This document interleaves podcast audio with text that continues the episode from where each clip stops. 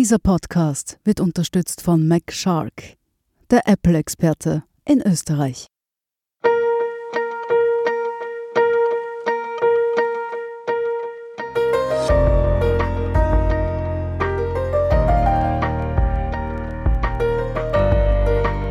Der Standard zum Hören. Unsere spannendsten Lesestücke, vorgelesen von Andrea Tanze. Heute Schach mit Chic, The Queen's Gambit und der weltweite Boom von Anatol Vitouche. In den 70er Jahren machte es Bobby Fischer vor. Das US-amerikanische Enfant terrible des Schachs spielte nicht nur die Riege der zuvor überlegenen sowjetischen Schachgroßmeister an die Wand. Der geniale Exzentriker, der das Brett nach dem WM-Sieg gegen den Russen Boris Spassky im Jahr 1972 an den Nagel hängte, popularisierte das Schachspiel im Westen de facto im Alleingang. Jedes Qualitätsblatt unterhielt fortan eine Schachspalte, sogar das Fernsehen strahlte Schachsendungen aus, und Millionen von Vätern führten ihre Söhne, seltener jedoch ihre Töchter, in die Anfangsgründe des Spiels der Könige ein. Ein halbes Jahrhundert später ist es die US-Amerikanerin Elizabeth Harmon, die Fischers Leistung nicht nur auf dem Schachbrett wiederholt. Auch ihr Erfolg wird weltweit rezipiert und treibt die Anzahl der online auf Schachservern aktiven Spieler ebenso in ungeahnte Höhen wie den Verkauf altmodisch analoger Holzschachbretter. Der Unterschied? Beth Harmon ist nicht real, sondern die fiktive Hauptfigur der Serie The Queen's Gambit. Die seit 23. Oktober auf Netflix ausgestrahlten sieben Folgen basieren auf dem Roman von Walter Tevis aus dem Jahr 1983 und mauserten sich binnen weniger Wochen zur erfolgreichsten von der Streaming-Plattform selbst produzierten Miniserie. 62 Millionen Menschen ließen sich laut Netflix bisher auf die Geschichte einer jungen Frau ein, die es in den 60er Jahren vom Waisenhaus bis auf den Gipfel der professionellen Schachwelt schafft und nebenbei ihre unverschuldete Medikamentenabhängigkeit besiegt. Im Gegensatz zu den meisten anderen filmischen Darstellungen des königlichen Spiels erhielt der Queen's Gambit auch unter Schachspielern ausgezeichnete Noten. Mit Gary Kasparov war bei der Produktion ja auch ein Ex-Weltmeister als Berater an Bord. Das macht sich durch atmosphärisch treffend dargestellte Turnierszenen sowie auf berühmten Vorbildern basierenden Partien bezahlt, die Aficionados nun nachträglich aus jenen Einstellungen rekonstruieren, in denen der Zuschauer nur Hände und Schachfiguren zu sehen bekommt.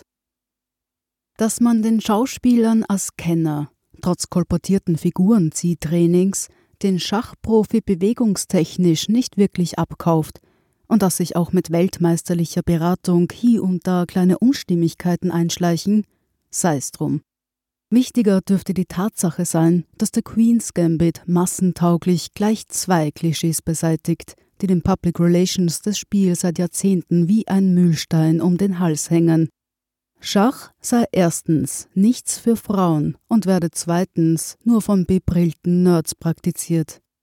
Die tatsächlich überraschend niedrige Zahl aktiver Schachspielerinnen, die erst seit einigen Jahren langsam steigt, war beim Kampf gegen das Mauerblümchen-Image natürlich keine große Hilfe. So passt die attraktive, selbstbewusste Beth Harmon, die den Männern in allem überlegen ist und zugleich den Esprit der Roaring Sixties versprüht, nicht nur perfekt zum Zeitgeist. Ihre virtuelle Existenz ist zugleich Balsam auf die Seelen von Millionen Schachspielern, die nie damit gerechnet hätten, dass ihre Lieblingsbeschäftigung einmal so cool rüberkommen könnte. Ein völlig unverhoffter Imagewandel, der noch dazu mitten in die zweite Welle eines Lockdown-bedingten Online-Schachbooms fällt und diesen weiteren Schwung verleiht. Sie hören The Queen's Gambit und der weltweite Boom. Nach dieser Werbeunterbrechung geht es gleich weiter. Ein neues iPhone für Alex. AirPods für Lisa. Ein iPad für die Mama. Bei MacShark, dem Apple-Experten, findest du Geschenkideen für alle, die dir wichtig sind. Oder auch für dich selbst. Schau vorbei und lass dich inspirieren auf macshark.at/slash Geschenke. Wir sind zurück mit The Queen's Gambit und der weltweite Boom. Schon vergangenen Frühling war unter Schachstreamern veritable Goldgräberstimmung ausgebrochen. Auf der Plattform Twitch, sonst vor allem für E-Sport-Streaming bekannt, trendete die Übertragung von Schachpartien mit kurzer und kürzester Bedenkzeit. Die Live-Zuseherzahlen wuchsen in die Hunderttausenden. Und zwar nicht etwa bei einer WM, sondern bei Spaß-Events wie den POC-Jams, wo Influencer und Streamer anderer Sparten ihre enden wollenden schachlichen Fähigkeiten in unterhaltsamen Matches erproben. Allerdings gibt es auch mahnende Stimmen, wie jene des deutschen Großmeisters und Turiner Philosophieprofessors Jan Michael Sprenger. Er sieht das altehrwürdige Schach nun endgültig in den Sog der banalisierten Kulturindustrie geraten und dabei seiner intellektuellen Qualitäten verlustig gehen. Die allgemeine Begeisterung übertönt solche Einwände aber mühelos. Und auch dem Weltschachbund FIDE bleibt nicht verborgen, dass sich gerade ein einmaliges Zeitfenster für die Popularisierung des Spiels geöffnet hat. Kürzlich gab man bekannt, dass die kommende Weltmeisterschaft im klassischen Schach nicht mehr von der obskuren russischen Firma World Chess ausgerichtet wird. Stattdessen wurden die Übertragungsrechte an die US-amerikanische Plattform chess.com vergeben, die dafür mit Twitch kooperieren wird. Das kalifornische Unternehmen chess.com ist die weltweit größte Online-Schachplattform. Laut Eigenangaben existieren rund 46 Millionen Spieleraccounts. Schon die erste Lockdown-Phase ließ die Zahl der aktiven Nutzer der Plattform durch die Decke gehen die Tendenz während der zweiten Corona-Welle weiterhin stark steigend. Wir sind optimistisch, dass wir 2021 das meistverfolgte WM-Match der vergangenen Jahrzehnte erleben werden, ließ FIDE-Präsident Arkadi Dvorkovic angesichts dessen jüngst vernehmen. Bereits bei der vergangenen WM 2018 in London hatten Millionen Menschen die Partien zwischen Weltmeister Magnus Carlsen und Herausforderer Fabiano Caruana live im Internet verfolgt. Mit Chess.com als offiziellen Broadcaster und Twitch als Multiplikator sollen diese Zahlen anno 2021 um ein Vielfaches übertroffen werden.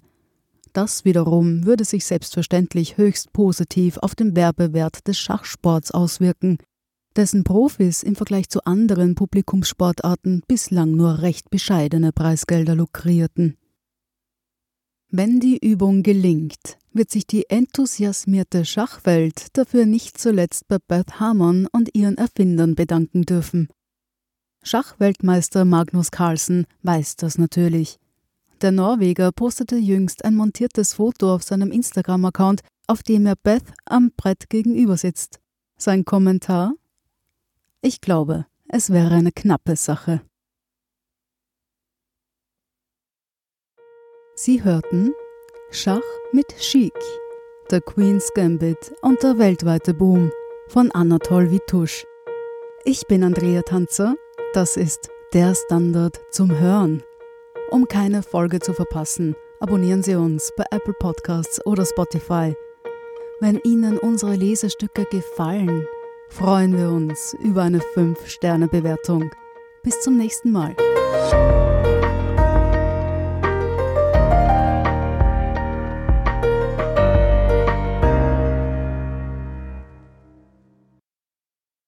Ein neues iPhone für Alex. AirPods für Lisa. Ein iPad für die Mama. Bei MacShark, dem Apple-Experten, findest du Geschenkideen für alle, die dir wichtig sind. Oder auch für dich selbst. Schau vorbei und lass dich inspirieren auf macshark.at/geschenke.